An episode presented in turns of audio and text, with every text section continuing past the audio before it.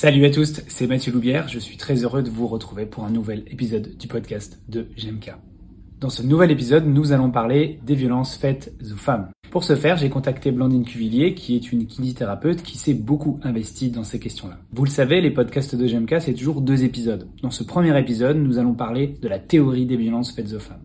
Nous allons donner une définition, notamment de la différence entre violence et conflit. Nous allons également parler du cycle de violence de Walker et enfin les conséquences pour ces victimes. N'hésitez pas à liker, commenter et vous abonner à notre page GMK sur Instagram ou sur Facebook. Sur ce, je vous souhaite une excellente écoute.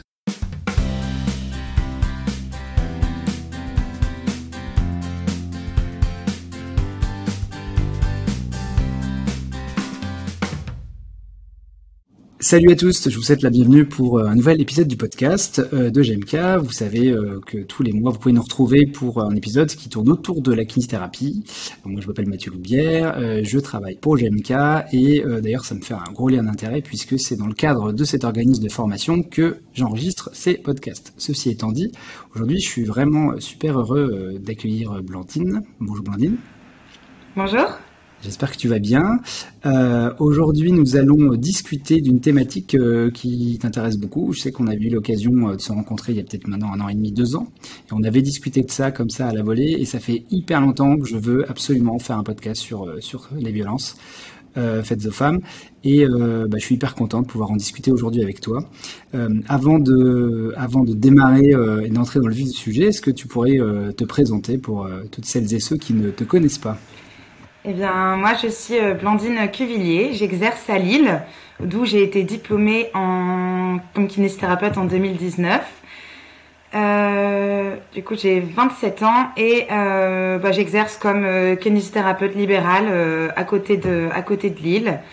de manière générale, j'ai une formation assez classique en termes de kiné, où j'ai fait des formations par-ci par-là. Euh, ma particularité, c'est que j'ai aussi un parcours associatif en parallèle de mon parcours professionnel de kinésithérapeute. Euh, depuis euh, maintenant, bah, depuis dix ans quasiment, je suis investie dans la lutte contre les violences sexuelles sexuelles. Et donc du coup, de par mon investissement associatif sur ces sujets-là, j'ai tenu à à pouvoir conjuguer en fait mixer à la fois cet investissement dans la lutte contre les violences sexuelles et ma pratique de kinésithérapeute. Et donc du coup, je me suis aussi formée en parallèle euh, sur euh, eh ben, comment en tant que kinésithérapeute, je pouvais avoir un rôle dans la détection et la prise en charge de ces violences. Et donc j'ai notamment fait une formation en 2020 à destination des professionnels du social et de la santé en interaction avec les victimes de violences sexuelles. Et, euh, et à côté, je donne aussi du coup euh, régulièrement des, formations sur ce sujet-là euh, dans le cadre de mon parcours associatif et de mon association.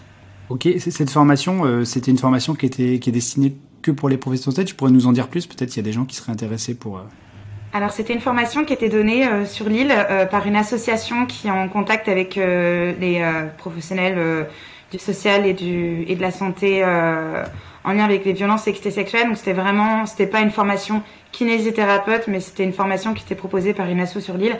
Après, je pense que c'est une formation qui est donnée, qui peut être donnée de manière générale euh, par différentes associations un petit peu partout. Donc ne pas hésiter à se rapprocher euh, du tissu associatif, associatif de sa ville pour pouvoir euh, éventuellement avoir de telles formations. Ok, ok. Euh, donc comme tu l'as dit, si j'ai bien compris, tu as ce profil de kinésithérapeute, tu as ce profil effectivement, on va dire, engagé, voire militante peut-être, pour la cause féminine, dire. Euh, qu'est-ce qui, qu'est-ce qui a fait justement que tu t'es euh, particulièrement intéressée à cette partie euh, des violences Alors, il n'y a pas eu d'élément déclencheur en fait. J'ai toujours été très imprégnée d'un, d'un besoin de justice.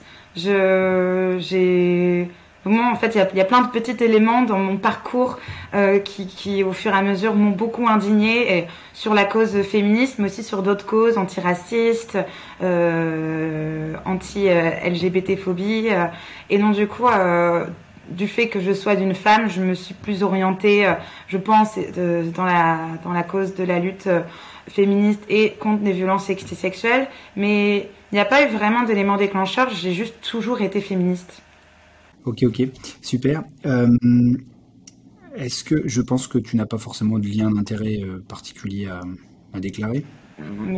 Mes, seuls liens d'intérêt sont en tant que militante féministe dans le collectif Nous Toutes Lille, qui est un, collectif qui du coup est militant et évidemment politisé puisqu'on essaie de faire changer les choses. Mais après, voilà, je suis à partisane et je suis pas syndiquée. Ok, ok, d'accord. Donc on va dire que c'est un, lien d'intérêt euh, idéologique plus que financier. Super. Et, donc là, tu travailles, si j'ai bien compris, euh, tu, es euh, toute la semaine, tu es en cabinet libéral, c'est ça? Ouais, c'est ça. Après, je, je, commence à intervenir dans, dans, trois, dans trois IFMK sur la détection par les kinésithérapeutes des violences et excités sexuelles. Donc je commence petit à petit à réussir à, à intégrer professionnellement cet engagement qui, qui me prend un, nombre d'heures considérable et que je fais gratuitement. Ok, j'imagine bien. Et euh, ouais, justement, comment tu, comment tu as fait pour intégrer DFMK Tu as proposé un cours? Qu'est-ce, Comment ça s'est, ça s'est fait? En fait, du coup, euh, j'ai été au bureau national de la FNEC, la Fédération nationale étudiant en kinésithérapie. Ça m'a permis de rencontrer pas mal de gens et c'est à ce titre que l'année dernière, on m'avait proposé d'intervenir au CIFEPK. Euh, congrès international francophone d'étudiants en physiothérapie et kinésithérapie. C'est là qu'on s'était rencontrés, je crois, la première fois. C'est là qu'on s'était rencontrés, c'est ça. Et, euh, et sur le sujet de la détection. ton mémoire là-dessus, hein. excuse-moi, je te coupe, tu as fait ton mémoire euh, sur, cette, sur cette thématique, je crois, hein, tu m'avais dit. Là. Pas du tout, pas du tout. Ah, et je le tiens, un, grand regret pour moi, j'aurais vraiment aimé. mais non, je n'ai pas du tout fait sur ce sujet. Ah, je pensais que tu l'avais fait là-dessus, tu vois, non, mais comme quoi. Non, D'accord, rien à voir. Aucun lien. Rien à voir, malheureusement. Et euh, après, j'ai spontanément envoyé des CV euh, à des différentes écoles en me disant, bah, en vrai, c'est un sujet qui m'intéresse tellement. Et puis, je voyais euh, que là, c'était le bon moment. Je voyais que c'était le bon moment parce qu'avec tout ce qui s'est passé avec la MIPROF, avec la formation des différents IFMK, je me suis dit que du coup, les différents IFMK de France commençaient à être sensibilisés à cette cause. Et, et donc, du coup, bah, y a je crois que c'est à ce titre qu'on m'a répondu favorablement dans, dans une, puis une deuxième, puis une troisième école. Et puis oui, je commence à être directrice de mémoire du coup sur ce sujet, donc ça me permet de, de, de me documenter, de continuer à rechercher, à être dedans. Donc ouais, c'est très intéressant, j'aime bien, c'est très divers. Ok, super. Super, super. Eh ben écoute, merci, euh, merci à toi pour cette introduction. Et euh, ce que je te propose, c'est qu'on embraye directement sur la la première partie. Alors je voulais déjà euh, que dans cette première partie, on fasse un espèce d'état des lieux euh, de la question euh, des violences faites aux femmes. Alors, euh, je crois que l'immense majorité des violences, c'est faites aux femmes. Il y a, je crois, quelques, quelques violences sur les hommes, mais c'est vraiment microscopique par rapport à celles faites aux femmes. Du coup, je pense qu'on peut, on peut se dire qu'on garde que cette thématique-là. Et euh, j'aimerais euh, peut-être déjà définir ce qu'embrasse justement cette, euh, cette notion de violence faite aux femmes. Est-ce que tu peux peut-être déjà soit nous donner une définition, sinon nous décrire les différents types de violences qui, qui, existent? Du coup, j'ai préparé la petite définition que, donne l'ONU sur ce sujet. C'est les violences faites aux femmes, c'est tout acte de violence dirigé contre les femmes en tant que telles et causant ou pouvant causer aux femmes un préjudice ou des souffrances, qu'elles soient physiques, sexuelles ou psychologique, y compris la menace de tels actes, la contrainte ou la privation arbitraire de liberté, que ce soit dans la vie publique ou dans la vie privée. En gros, voilà, c'est une grosse définition, mais c'est euh, cette définition elle est assez bien parce qu'elle est assez englobante. En gros, les violences faites aux femmes, elles peuvent être exercées dans tous les domaines de la vie, au travail, dans le couple, dans la famille, dans l'école, à, l'école, dans la rue, dans les milieux médicaux, dans les transports, euh, sur Internet également. Euh, et, elles peuvent prendre, elles, sont vraiment protéiformes, c'est-à-dire qu'elles peuvent être à la fois physiques, mais aussi psychologiques, euh, verbales, sexuelles, économiques et administratives aussi. Et euh, ça, c'est des choses auxquelles on va moins bien moins penser. Mais par exemple, si jamais une femme n'a pas accès à son compte en banque parce que son mari euh, a, lui, lui en interdit l'accès, eh ben le, la, la, fuite du domicile conjugal va être très difficile parce qu'elle va avoir extrêmement beaucoup de mal à se reloger donc voilà, c'est des choses qui sont à prendre en considération de vraiment ces violences qui sont protéiformes et qui, euh, et qui sont bien plus vastes et en général qui se rejoignent les unes aux autres, notamment dans les violences conjugales. Euh, et ces violences peuvent être exercées ponctuellement ou sur des périodes très longues. ça peut être voilà, ça peut être une violence sexuelle de manière du coup bah, ponctuelle, ou alors ça peut être des violences conjugales sur une sur une période très longue, ou alors des violences intrafamiliales. Je pense notamment à la pédocriminalité et et en fonction, en fait, toutes ces violences auront toutes euh, des effets euh, très euh, importants sur la victime et, et seront à prendre en charge. Ça peut être le viol, la violence conjugale, le harcèlement sexuel, le mariage forcé aussi, parce que qui dit mariage forcé dit ensuite après viol conjugal, l'excision et la divulgation de, de photos intimes, les féminicides. Et comme tu disais tout à l'heure, en fait, euh, les, violences euh, euh, touchent principalement et majoritairement les femmes. Certains, il y a aussi des hommes qui sont victimes, on le verra après qu'on en parlera, mais la majorité des hommes qui ont été victimes de violences l'ont été pendant leur enfance. Donc c'est plus un problème de pédocriminalité. Et ces violences, du coup, faites aux femmes, elles touchent, on estime, 35% euh, des femmes dans le monde, donc ça c'est d'après l'ONU. Donc euh, c'est une femme sur trois. Ce chiffre, il est similaire euh, dans tous les chiffres qu'on trouve en Europe ou en France. Donc on peut estimer qu'une femme sur trois sera victime de violences liées à son genre au cours de sa vie. Ouais, c'est des chiffres qui sont glaçants, je trouve. qui sont glaçants parce qu'une femme sur trois, potentiellement une patiente sur trois qu'on reçoit, ce qui est énorme. On discutera dans la seconde partie de cet entretien sur les, outils de détection. Mais tu m'as fait passer, euh, d'ailleurs on peut peut-être en parler maintenant, euh, pour préparer cette, euh, ce podcast, j'ai lu un document qui a été édité par l'Ordre des kinés, qui a été créé en partenariat avec, avec des associations, la HAS je crois, etc. Et qui est extrêmement complet. Je le mettrai en lien parce que de lire ce truc-là, c'est assez incroyable de voir toutes les infos qu'on peut avoir dedans qui est très bien fait d'ailleurs parce qu'il y a des petites vidéos euh, que j'ai regardées que j'ai trouvé vraiment exceptionnelles. On voit vraiment une séance, comment comment gérer, comment poser la question. Et euh, je voulais revenir sur euh, sur ce que tu as dit. Effectivement, il y a deux choses moi qui m'interpellent. Donc le, fait vraiment bien comprendre que les violences c'est pas que physique et qu'il y a des violences vraiment psychologiques. Et j'imagine que il y a une espèce de une espèce de combinaison des deux d'ailleurs, hein, puisque bah, je pense que le physique peut tomber sur le, le, psychologique, mais on peut avoir un glissement aussi qui se fait, non, entre le psychologique et le, et le physique Ça peut arriver. Oui, tout à fait, ça peut arriver. On peut. En fait, c'est. Il y a rarement une histoire qui est identique à une autre. Mais euh, souvent, on va avoir un terrain de violence installé euh, avant, euh, avant les premiers coups physiques. Parce qu'en fait, c'est vraiment un système d'emprise qui va s'enfermer sur la victime, qui fait que, en fait, à partir du moment où il y aura le premier coup, il y aura déjà ce sera pas le premier coup porté physiquement, mais psychologiquement, il y en aura d'autres qui auront été euh, mis avant pour pouvoir installer un terrain où euh, la victime euh, eh bien, va se sentir coupable en fait de ce qui vient de se passer parce que euh, l'auteur des violences va mettre en place un terrain où euh, il va inverser la culpabilité et donc du coup c'est pour ça c'est très difficile pour une victime de violence euh, conjugale de partir parce qu'il y a vraiment un terrain d'emprise qui a été mis en place et qui du coup s'exprime notamment à travers des, des violences conjugales avec des violences psychologiques de la dévalorisation, de l'isolement. Et euh, tout ça fait que c'est extrêmement dur de partir en cas de violence physique et sexuelle. Parce que quand il y a des violences physiques dans le couple, il y a aussi souvent des violences sexuelles, avec notamment des viols conjugaux. Oui. Euh, est-ce qu'on a, euh, est-ce qu'on a, donc tu nous as donné des statistiques sur le nombre de personnes qui étaient touchées par cette, cette violence, une femme sur trois. Est-ce que on a des, des pourcentages de, du nombre de personnes qui justement qui vont consulter, euh, qui en tout cas qui, euh, qui, permettent qu'ils le sortent et qui finalement euh, témoignent de ça. On a une idée, je me rends pas du tout compte. J'imagine que c'est une minorité. Ouais. Bah, après ça dépend si on pose la question.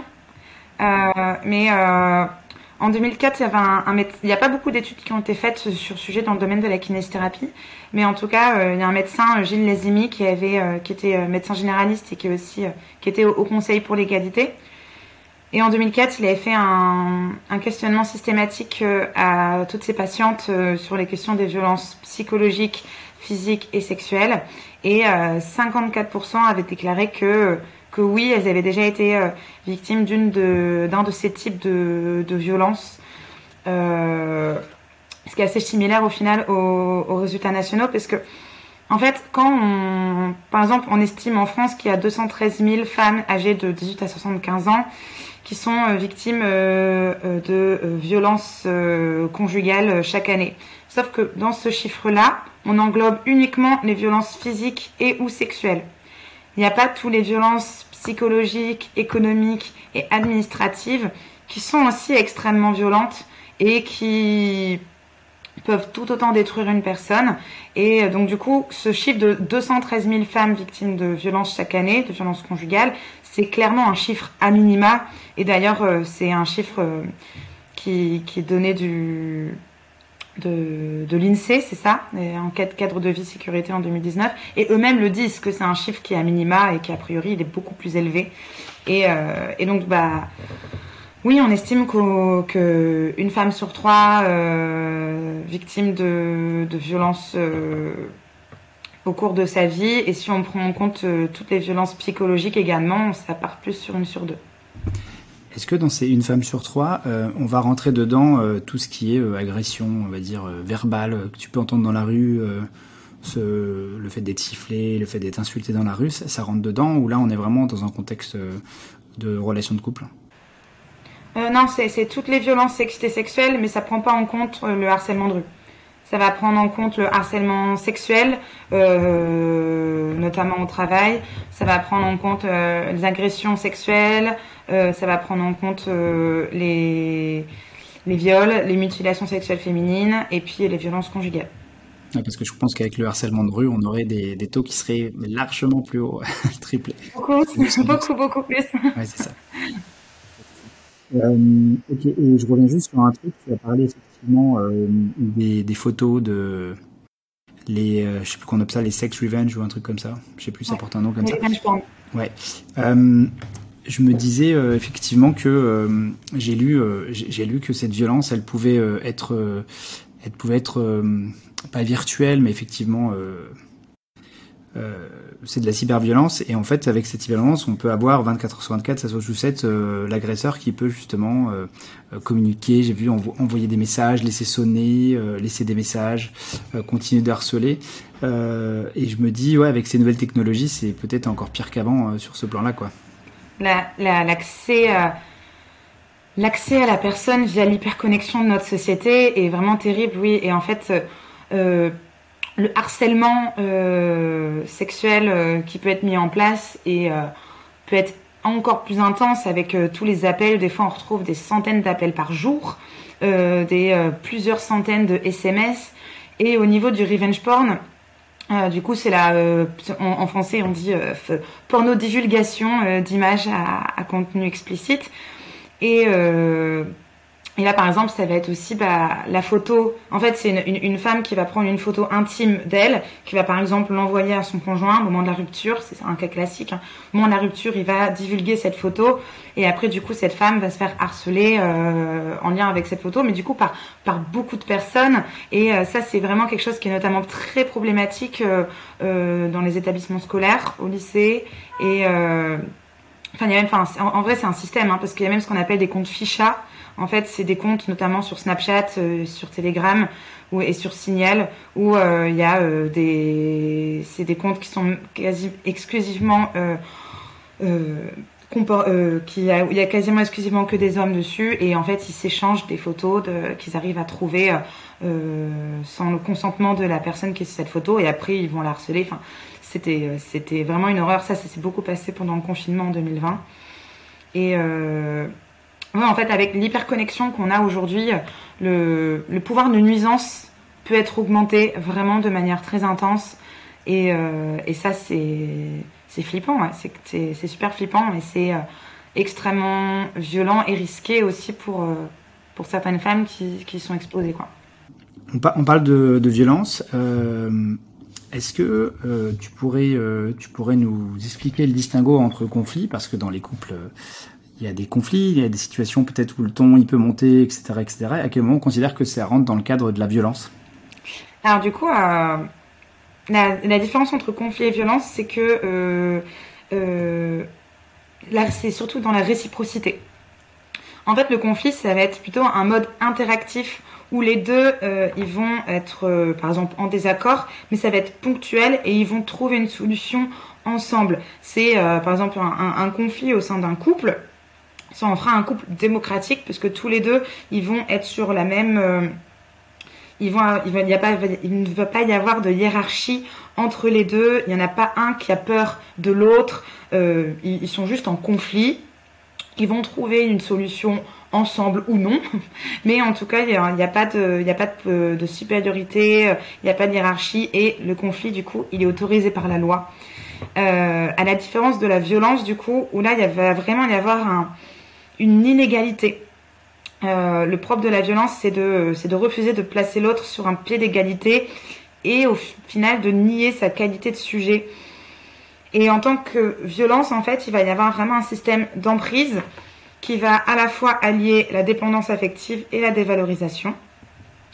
Et, euh, en fait, ouais, dans cette euh, relation de violence, il va y avoir du coup clairement de, de la domination et c'est un couple plutôt totalitaire où c'est toujours l'agresseur qui décide de tout. Ça va être vraiment, euh, à la différence du conflit où c'était euh, bilatéral, les, euh, les, deux étaient sur un pied d'égalité.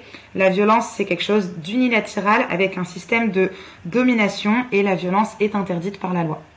En fait, c'est à partir du moment aussi où il va y avoir un, sentiment de peur et ou de, euh, de que si jamais c'est toujours la même personne qui démarre le conflit, si jamais euh, euh, il y a des menaces, si jamais il y a de la domination, de la, du pouvoir, ça c'est quelque chose qui est plus égalitaire, qui est plus démocratique, et donc on va basculer entre conflit et violence. Il y a Ernestine René qui a fait une super vidéo euh, pour expliquer vraiment la différence entre conflit et violence, et c'est, je pense, c'est très important à voir pour essayer, pour bien comprendre euh, à quel moment on se situe dans un, dans une situation de violence et à quel moment on se situe dans une relation de conflit. Euh, le conflit, c'est pas toujours ça, hein, mais c'est pas, mais c'est légal, et la violence, bah, ça l'est pas.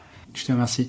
Donc effectivement, il y a cette notion, si je comprends bien, euh, d'horizontalité quand on est dans le conflit et on est dans une relation verticale, en tout cas imposée, euh, lorsqu'on est dans une situation avec un agresseur qui domine ou qui cherche à dominer l'autre euh, violentant. Dans ce document, ce merveilleux document que tu m'as envoyé, que je conseille encore la lecture, il parle à un moment donné d'un cycle que moi je ne connaissais pas. Euh, ce fameux cycle de la tension, tension, agression, justification, rémission. Euh, Est-ce que tu pourrais nous, nous l'expliquer euh, Au passage, moi, ce que je trouve très intéressant dans ce dans cette espèce de, de processus, c'est qu'également, il nous indique euh, à quel moment la la, la victime est, est susceptible d'être accompagnée, d'être aidée, et à quel moment bah, l'accroche pourra pas trop se faire. Ouais. Euh... Bah alors du coup, euh, c'est euh... c'est ce qu'on appelle le, le, cycle de Walker. Et en fait, c'est euh, un site qui permet du coup de, de comprendre de manière euh, cyclique euh, les relations euh, conjugales euh, avec emprise et violence.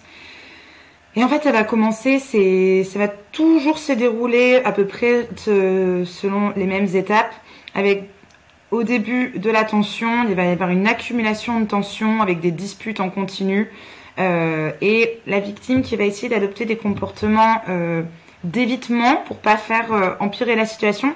Ça, c'est une période qui peut être très longue et qui peut être très euh, très dure pour euh, pour toute la famille, avec notamment les enfants. et effectivement, elle est accessible aux conseils et propositions d'aide des professionnels à, à, à ce moment-là. Euh, au niveau de ensuite donc la tension qui monte, qui s'accumule encore et encore. Euh, après, il va y avoir euh, l'agression. Euh, l'agresseur, il va, il va être il va violenter l'autre d'une manière ou d'une autre. Donc, ça peut être au niveau verbal, psychologique, physique, économique, sexuel. Là, il reprend le pouvoir, il reprend le contrôle. Et elle, de son côté, la victime, elle va se sentir humiliée et triste. et elle, est, elle est en colère. Ça va être un moment très l'agression, c'est vraiment très bref. La tension, c'est un moment qui peut vraiment être long, tandis que l'agression, elle, ça, va être une phase qui va être plus courte, avec la victime qui va être à la fois euh, dans un sentiment de colère, mais aussi d'impuissance et d'incrédulité sur ce qui vient de se passer. Euh, là, c'est un moment où du coup, où il y aura une violence vraiment flagrante et euh, elle, elle sera réceptive aux propositions d'aide, au soutien des professionnels, parce que là, il va y avoir vraiment une violence caractérisée et, et elle peut choisir d'engager les démarches à ce moment-là. Mais s'ensuit juste après la phase d'agression une phase de justification où euh, l'agresseur va s'excuser, euh, il va minimiser son agression, mais et avant tout en inverser la culpabilité. Il va faire reposer au fur et à mesure la faute euh, de l'agression euh, sur euh, sur la victime. Par exemple, tu sais très bien comment je fonctionne, tu sais très bien que je ne voulais pas te frapper, mais j'étais très fatiguée, tu ne prends pas en considération comment je me sens. Enfin, vraiment une inversion de la culpabilité avec des fois des, des trucs, enfin j'avais lu une fois quelque chose complètement perché qui peut faire prêter à rire aujourd'hui, mais qui est, mais oui, je t'ai frappé, j'aurais pas dû, mais en même temps ton beefsteak il était pas cuit. Ben voilà, c'est vraiment une inversion de la culpabilité sur ce phénomène-là. Et euh, elle va du coup, la victime, se sentir responsable de la situation. Et c'est un moment où ça peut être un peu plus compliqué pour elle d'engager des démarches. Elle peut peut-être remettre en question euh, les démarches qu'elle a pu mettre en place. Et, euh, et, et, en tant que professionnel d'accompagnement, ça peut être un... ces deux phases-là vont être des, des phases, la justification et la phase de rémission ou de phase de lune de miel ça va être des, phases où la victime va être difficile d'accès.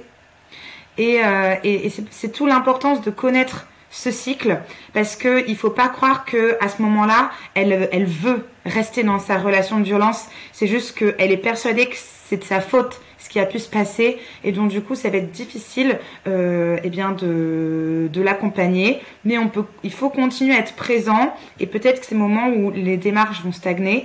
Et après quand ça repassera au climat de tension ça va être euh, plus facile. Parce que du coup après la phase de justification il va y avoir une plus longue phase. Une phase de euh, lune de miel où l'agresseur va demander pardon, va, euh, il va offrir plein de cadeaux, il va avoir un comportement très positif, il va se montrer son meilleur visage. Euh, et elle, du coup, bah, la victime, elle reprend espoir parce que bah, l'agresseur, il semble avoir changé, donc elle va lui donner des nouvelles chances. Et donc ça, voilà, ça, ça va être euh, les deux premières phases de tension où on sent de plus en plus l'agressivité et la, tension monter, puis la phase de passage à l'acte vraiment très claire où là, ça va être vraiment des phases avec de la violence. Et les deux dernières phases de justification et de lune de miel, ça va être plus être des phases de bah, d'emprise et d'inversion de la culpabilité où la victime va être plus difficile à, à accéder pour, euh, pour l'aider. Le fait est qu'au final, c'est ce cycle-là, il va s'accélérer de plus en plus dans le, dans le schéma euh, de la relation euh, violente, avec une fréquence des violences et la, les violences en elles-mêmes qui vont augmenter au fur et à mesure du temps. Et en fait, c'est vraiment, c'est c'est un, cercle qui va au fur et à mesure se rétrécir, s'accélérer et emprisonner la victime. C'est pour ça que c'est super important que les victimes de violences conjugales soient identifiées avant que ce soit, entre guillemets, trop tard, avant que ce soit trop difficile de l'extirper de cette relation où elle sera enfermée par ce cycle. Oui, parce que si ça va trop vite, du coup, euh, les phases où elle peut éventuellement être, euh, être sortie euh, sont trop courtes pour mettre en place des démarches, c'est ça? Oui, et puis au fur et à mesure aussi, elle, elle sera de plus en elle sera complètement persuadée que c'est de sa faute au fur et à mesure elle sera complètement sous emprise et persuadée que, que euh, eh bien, c'est de sa faute si l'autre est agressif et donc euh, est violent. En fait, ouais, c'est ça, l'emprise et, tous ces mécanismes auront fait trop, trop de dégâts pour que ce soit facile d'en sortir. Il faut vraiment euh, identifier au plus tôt les relations de violence pour pouvoir accompagner au mieux les victimes et aussi les agresseurs. Parce qu'il existe des, euh, choses, les, personnes qui sont agressives, les personnes qui sont violentes, c'est pas une fatalité, il existe des, choses à mettre en place pour euh, éviter les récidives. C'est pour ça que c'est important d'avoir un accompagnement socio-judiciaire pour les agresseurs et pour les, hommes violents. C'est euh, hyper primordial pour, changer les choses et pour que ces personnes ne fassent plus d'autres victimes. Voilà, c'est fini pour aujourd'hui. Dans deux semaines, vous pourrez trouver la suite de cet épisode. Et ne ratez pas l'infographie qui sortira la semaine prochaine, un résumé de toutes les idées fortes qui sont intervenues dans ce podcast. À très vite.